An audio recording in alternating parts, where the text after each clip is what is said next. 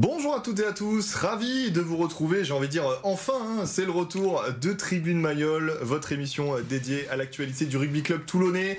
On est reparti pour une saison de top 14 et de Coupe d'Europe. Et avec moi aujourd'hui, Martial Cotin. Martial, bonjour. Bonjour, bonjour à tous.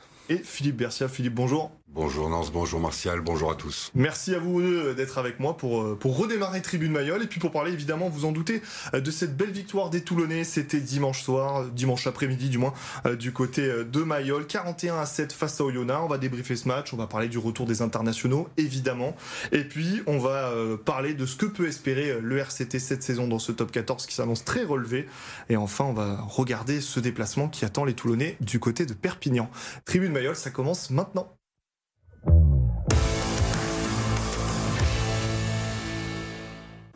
Allez, on reprend les bonnes habitudes, on regarde le résumé de cette rencontre. Ce sont les Toulonnais qui marquent les premiers sur un essai de pénalité dès la 7 minute. Oyonnax euh, qui va revenir à 14 hein, grâce à, à mais Toulon continue d'appuyer et c'est Gabin Villière qui marque juste avant la mi-temps. En seconde période, le RCT domine, marque trois fois grâce à Twikovu, le, le Corvec et un nouvel essai de pénalité. Score final 41 euh, à 7. Toulon prend le bonus offensif. Messieurs, pour le retour à Mayol, j'ai envie de dire euh, mission accomplie, on peut le dire comme ça? Martial Ouais, mission accomplie. Hein. Il fallait, après cette grosse coupure, il fallait à tout prix gagner. Gagner avec le bonus euh, contre, un, contre une équipe qui vient de monter, ça paraît euh, voilà, hmm, réalisable. Plus que réalisable. Donc, non, tout a été bien fait. Il faut regarder que le bonus est là. Après, on peut, on peut aller un peu plus loin, mais ça reste une reprise. On va aller plus loin oui, c'était conforme à ce qu'on pouvait attendre. Le résultat est là, l'objectif atteint. Euh, on a pris du plaisir malgré tout. On a vu des scories qu'on attendait aussi à ce moment de la saison. Donc on peut être satisfait de ce match. Évidemment, euh, dans ce match, il y avait un, avant-match. J'ai envie de dire que celui-là était peut-être plus important que les autres, dans le sens où on a beaucoup parlé, ça a été le sujet de la semaine, ce retour des internationaux, euh, notamment du côté du RCT des internationaux français. Déjà, comment vous les avez trouvés, avant même qu'on revienne un petit peu dans le détail, comment vous les avez trouvés, les internationaux de manière générale, et puis les, les Français?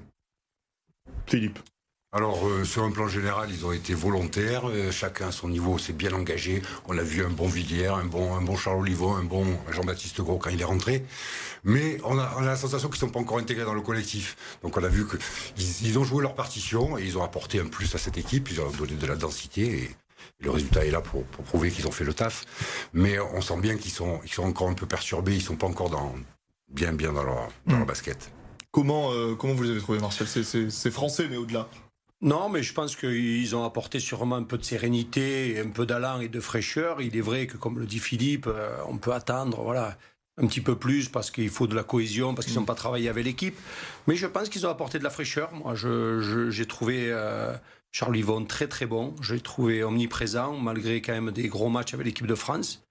Voilà, et puis le reste, pareil, hein, Gigashvili, ainsi de suite. Je pense qu'ils apportent euh, Paea, Aléouizé, ils ont apporté de la sérénité avec le groupe parce qu'ils jouaient l'année dernière.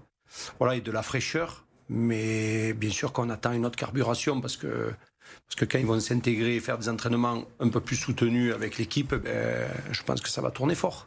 On, peut faire un. J'enchaîne, mais juste sur Charles Olivon, il est dans la digne lignée de ce qu'il nous a montré. On parlera de Gabin Villiers et de, de Jean-Baptiste Gros. Charles Olivon, il est, dans, il est dans la forme de sa vie. Hein. Tout à fait, dans la forme de sa vie. Mais maintenant, la question qu'on peut se poser, c'est quand même est-ce que ça va durer? Hmm. il, a été, il a été préparé pour être en forme aujourd'hui dans la forme de sa vie. Est-ce que dans un mois, il sera encore Dans un mois, il prendra sans doute des vacances? Oui, c'est la différence. Euh, je voudrais euh, qu'on parle justement de Comment est-ce qu'on, ça a été un peu le sujet hein, toute la semaine, notamment en conférence de presse, comment on, tourne la page euh, L'équipe de France a vécu, on peut le dire, une énorme désillusion. Ils étaient planifiés pour aller à minima en, finale de cette Coupe du Monde. Ils se sont fait sortir dès l'écart d'un point, on va pas revenir sur ce match. Euh, Gabin Villiers s'est vu déclassé en équipe de France. Jean-Baptiste Gros, finalement, un petit peu pareil. Il n'y a que Charles Olivon qui a, beaucoup enchaîné. Comment est-ce que bah, on tourne la page, on revient au quotidien d'un joueur de rugby, euh, je ne veux pas dire lambda, mais d'un joueur de rugby, voilà, quotidien dans son club de top 14. Et est-ce que vous pensez que ce sera difficile? Je pense qu'à une période d'ici un mois ou un mois et demi, il y aura des moments de mou, c'est mm. certain. Mais je pense aussi que hum, Pierre les a habitués à être des grands garçons. Et je pense qu'il faut qu'ils s'écoutent et que là, s'ils avaient besoin de reprendre, il fallait qu'ils reprennent. Et je pense que ça a été une bonne, une bonne analyse. Je crois qu'il y a eu sûrement des grandes discussions avec, euh, avec le staff pour savoir comment il se sentait. Hmm. Et je pense que c'est une bonne chose parce qu'on passe vite la, vite la page. quoi. C'est c'est une déception énorme. On le voit nous déjà, ce que ça nous affecte. Alors imaginons-nous quand on est dans un collectif. Donc je pense que c'est une bonne chose. Il est clair que d'ici quelques temps, il faudra quand même peut-être penser à, à voir comment, euh, comment les, les réutiliser. Je pense que Gabin Villiers n'a pas été utilisé. Je pense qu'il peut matcher régulièrement s'il se sent en bourre. Mhm. Peut-être que Charles, euh, Oui, il on- on- voilà, il y aura peut-être une autre, une autre gestion euh, pour lui. Comment vous vous voyez cet après, euh, Philippe, pour ces trois joueurs-là? Et je voudrais quand même qu'on rajoute aussi Baptiste Serin, parce que il est venu en conférence de presse, je l'ai trouvé excellent en conférence de presse cette semaine. Il, il a eu des mots forts, il parlait de deuil, il a dit le deuil sera long. euh, lui a, été- a échoué aux portes de, la convocation de cette équipe de France. Pour ces quatre joueurs-là en particulier, comment, comment vous voyez le- le- les, les prochaines Je suis assez optimiste, moi, sur l'avenir du RCT avec ces quatre joueurs, parce qu'ils sont revanchards et vont s'appuyer sur ce, ce sentiment de frustration pour vouloir passer à autre chose. D'ailleurs, ils ont fait le choix de jouer, c'est eux qui ont décidé de jouer, et ils se sont pas blessés, donc ils avaient raison. Ils sont déjà, ils, ont, ils sont en train de basculer. Après, évidemment, il faudra un peu de temps de digestion. Mais ils- la meilleure façon de- de- d'oublier, c'est de, de rejouer, de toute façon, je pense. hein. Donc ceux qui ont été en capacité de le faire l'ont fait, les autres vont le faire petit à petit, et puis ça va rentrer dans l'ordre, ça va, ça va aller. Comment, comment euh, justement, Martial, euh, vous, vous, vous avez fait partie de, de différents staffs. Comment on gère ça dans, le- dans un staff? On, on est à l'écoute du joueur, on écoute son ressenti, ce qu'il a envie, ce qu'il a besoin? Ouais, tout à fait, tout à fait. Je pense qu'aujourd'hui, bon, après, euh, euh, on les connaît bien. Mm. Euh, on sait que Baptiste, euh, c'est un gros leader. Je pense qu'il il s'est déjà fixé d'autres objectifs, certes. Comme il le dit, hein, il a été affecté. Je pense que même euh, il peut l'être encore un petit peu et ça va durer. Mais je pense qu'il bascule très rapidement euh, dans la compétition et je pense qu'il va emmener un Toulon euh, cette année. Il va se fixer d'autres objectifs. C'est quelqu'un qui est, voilà, c'est un vrai compétiteur et, et je pense qu'il va faire du bien à Toulon cette année.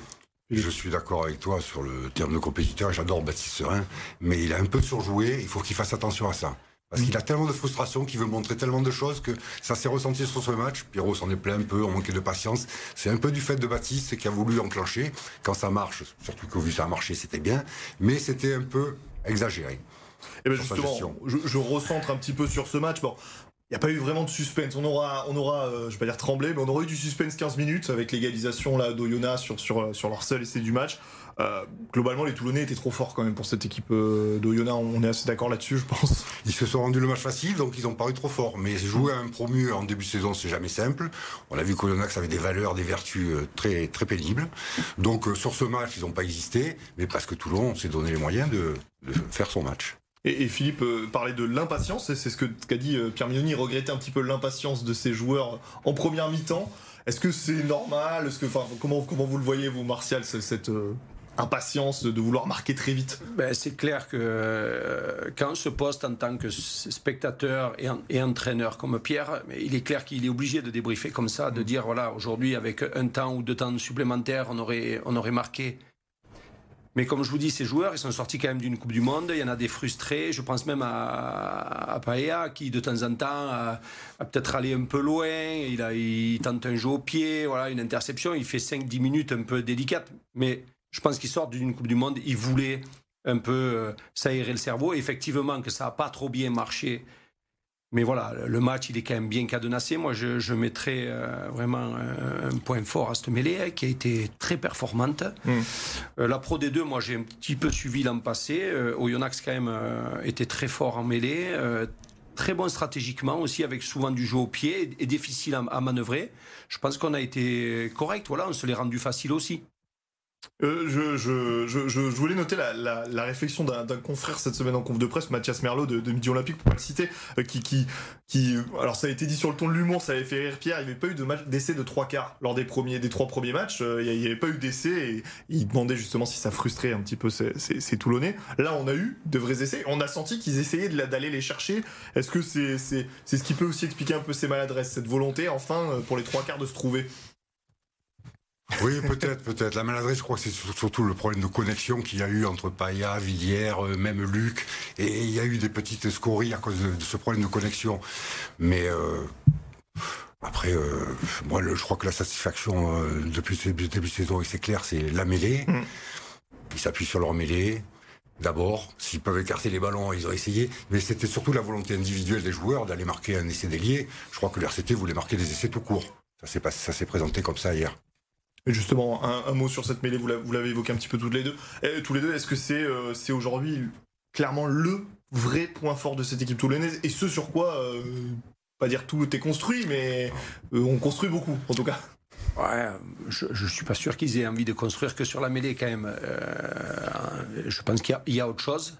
Ce qui est sûr aujourd'hui, c'est que c'est ce qui ressort. Euh, mm.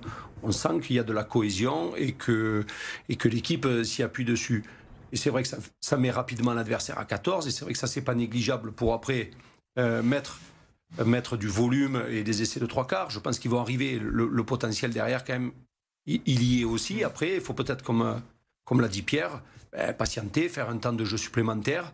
Et comme dit Philippe aussi, peut-être que, que Baptiste, à un moment donné, peut-être a, peut-être un petit peu surjoué. Mais je pense que, franchement, quand on a la mêlée et quand on a la conquête, parce que Abadi non plus n'est pas en reste sur le, secteur de la touche, euh, donc je pense qu'on peut, on peut bâtir. Parce qu'il y a quand même des joueurs euh, à fort potentiel qui vont rentrer aussi. Donc euh, non, je pense que ben, c'est un point fort et c'est déjà important de l'avoir.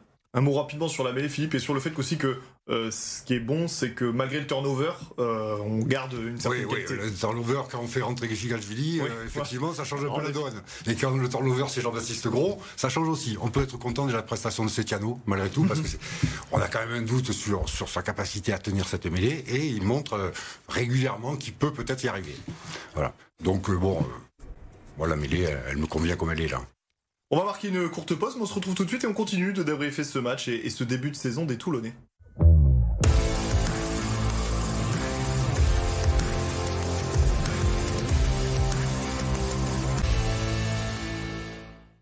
On se retrouve dans cette deuxième partie de Tribune Mayol. Alors, on évoquait juste avant la conquête, la mêlée. La touche, c'est parfois un peu plus compliqué. C'est paradoxal, hein, parce que, donc, on le disait, très bon en conquête en mêlée. Est-ce que vous pensez aussi, on, a noté Abadi, qui est et impérial dans les airs depuis le début de saison. Il y aura aussi l'arrivée de, de Ribans dans quelques semaines. Euh, bon, il a joué avec l'Angleterre la demi-finale, il va avoir quelques jours de repos. Est-ce que vous pensez que ces deux arrivées, ces deux recrutements peuvent aussi changer un petit peu cette, face sur la touche, la face de la, de la touche toulonnaise? Je crois que c'est le travail qui changera la face de la touche toulonnaise. Hein. Je pense que Paris a pris, a pris ce rôle, il connaît la touche par cœur, c'est un scientifique de la touche. Donc il va arriver à leur faire comprendre et arriver à les mettre d'accord pour, pour mm. que ça fonctionne. Après, il reste le problème, le problème quand même Tolofua. À un moment, il faut le dire, Christopher Tolofua a des problèmes de lancer, il va falloir qu'il les règle. Parce que c'est pas possible de faire un top 14 entier avec Christopher Tolofua qui lance trois fois sur quatre, de travers ou pas où il faut. Il n'est pas responsable tout seul, c'est une évidence, mais lui a des problèmes à régler. En sachant que on, sait qu'Anthony Triard euh, est encore sur la touche pendant de, longues semaines euh, vraisemblablement. On espère que, que ça ira pour lui, qu'il pourra retrouver les terrains. Il n'y a que deux talonneurs donc pour cette équipe, euh, cette équipe toulonnaise actuellement, en tout cas de métier. sur, votre avis sur la touche martiale, comment vous les avez trouvés et de manière générale non, mais il est, il est clair qu'en termes de sauteurs et de lifteurs, euh, je pense qu'il y a de la cohésion. Je pense que Sergio Parissé, on ne peut pas dire que quand même c'était un secteur qui, voilà, qui ne connaissait pas. Je pense que ouais, il faudra que ça bosse quand même malgré ça.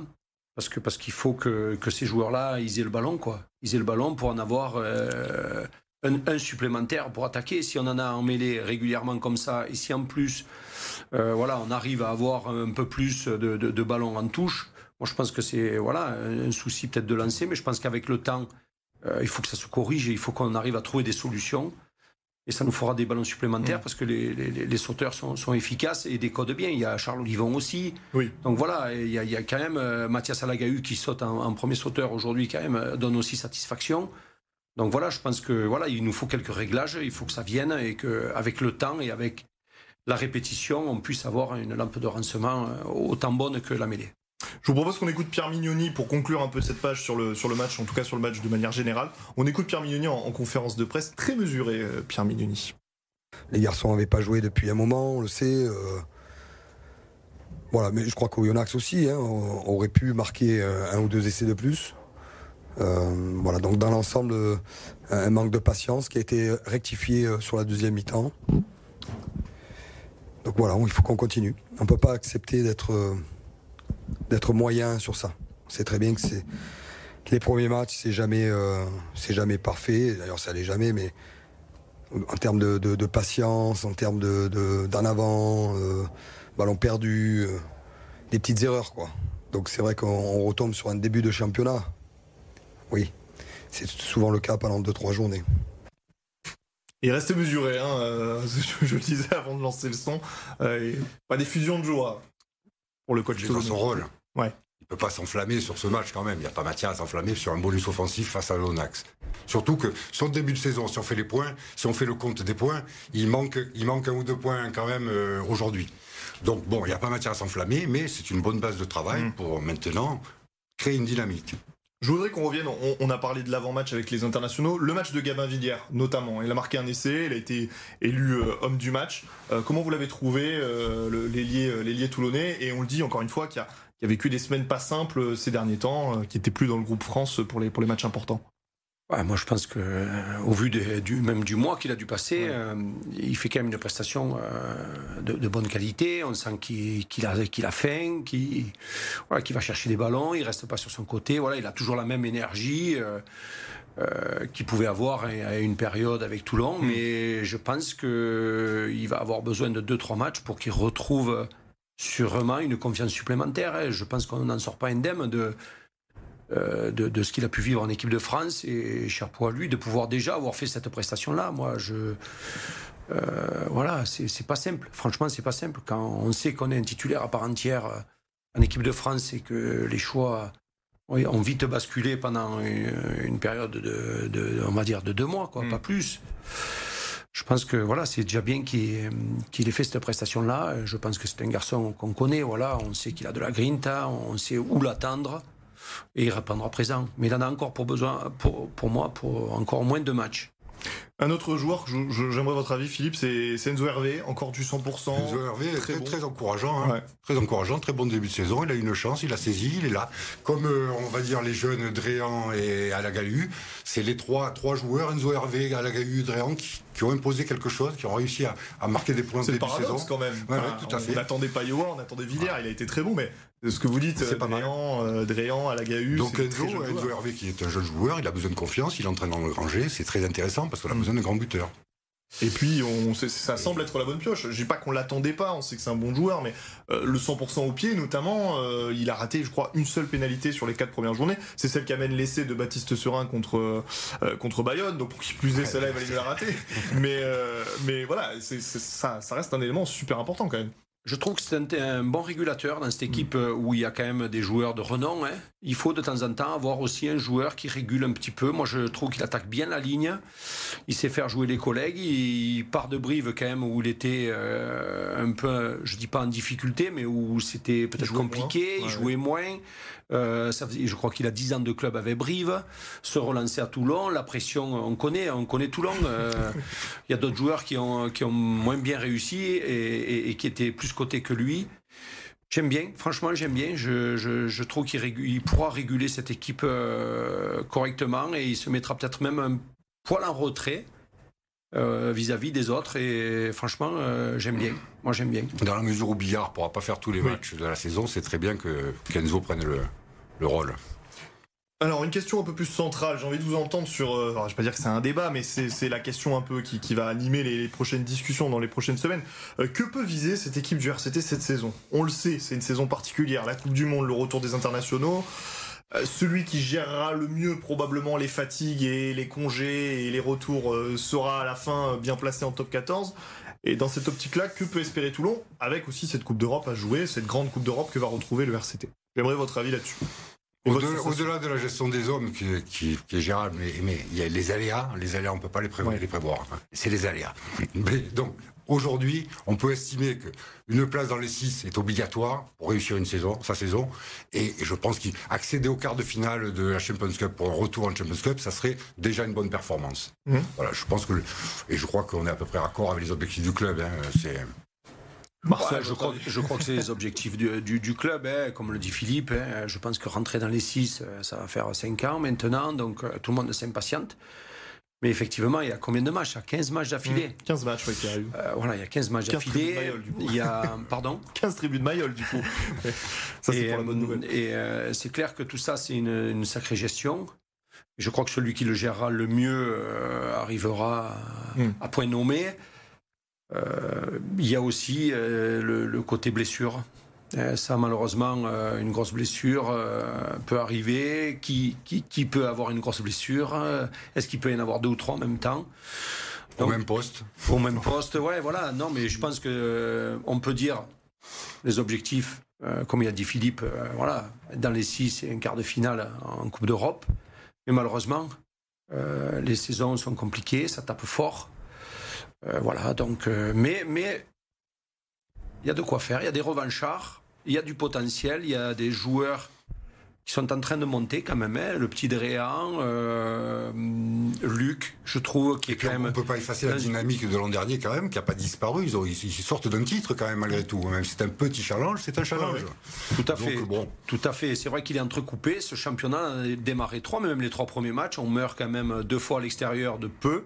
On aurait dû au moins en prendre un. Je crois que le gros regret, c'est Lyon. Ce match de Lyon, ça a été une catastrophe. Oui, c'est un gros. On, la remet, on, a 4 points dans la poche et on repart avec zéro. C'est horrible. C'est horrible. Voilà, donc ça veut dire, ça veut dire que le potentiel, il y est. Hmm. Euh, franchement, le potentiel, il y est. Et puis après, ben voilà, il y, a une bonne gestion de ces matchs-là. Il y a le tournoi au milieu. Enfin, il y, a quand même. Des euh, durs matchs de Coupe d'Europe, quand même, parce que Exeter, le Munster, euh, Glasgow et Northampton, c'est pas L'avantage de jouer les deux plus gros à domicile, ça, ça a été le petit plaisir, entre guillemets, du tirage au sort. Tout à fait, mais Exeter et Munster, c'est très très gros. C'est des prétendants au titre quand même. Hein. Mm. Donc, euh, c'est pas forcément un avantage de jouer chez nous. Bon, je, je, vous ai entendu, je veux vous, vous entendre aussi sur ce, déjà dans le court terme, ce match de Perpignan. À un visage familier, forcément, qui, euh, qu'on va retrouver, Franck Kazema, euh, club en difficulté, hein, 4 défaites, 0 points. ce que j'ai envie de dire, ça donne une victoire obligatoire pour les Toulonnais en objectif ça vaut 5 points et c'est le moment de les prendre. Donc euh, il serait bien espéré de les prendre parce qu'ils pourraient effacer leur, leur, leur, match mauvais à Lyon et surtout euh, s'enclencher une dynamique mm. en cas de victoire derrière contre le Racing. Il faudra confirmer encore. Mais on a trois matchs là, le Oyonnax, Perpignan, Racing. Si on sort de ces trois matchs avec trois victoires, la saison est lancée et les rêves peuvent grandir d'accord, Martial? Bien sûr, on ne peut pas à un moment donné euh, aller chez le dernier et ne pas le pointer. Il, hmm. a, il, a, sûrement coché, tout le monde l'a coché, les joueurs aussi, donc je pense que. Et Perpignanais aussi, probablement. Oui, c'est certainement, mais voilà, je pense que quand même, euh, on a, on a des atouts. On a vraiment des atouts, et même si, euh, même si tout ne sera pas facile, on peut avoir de bonnes bases quand même. Messieurs, merci. Je vous propose de regarder avant de se quitter les résultats dans les autres sports euh, dans le département.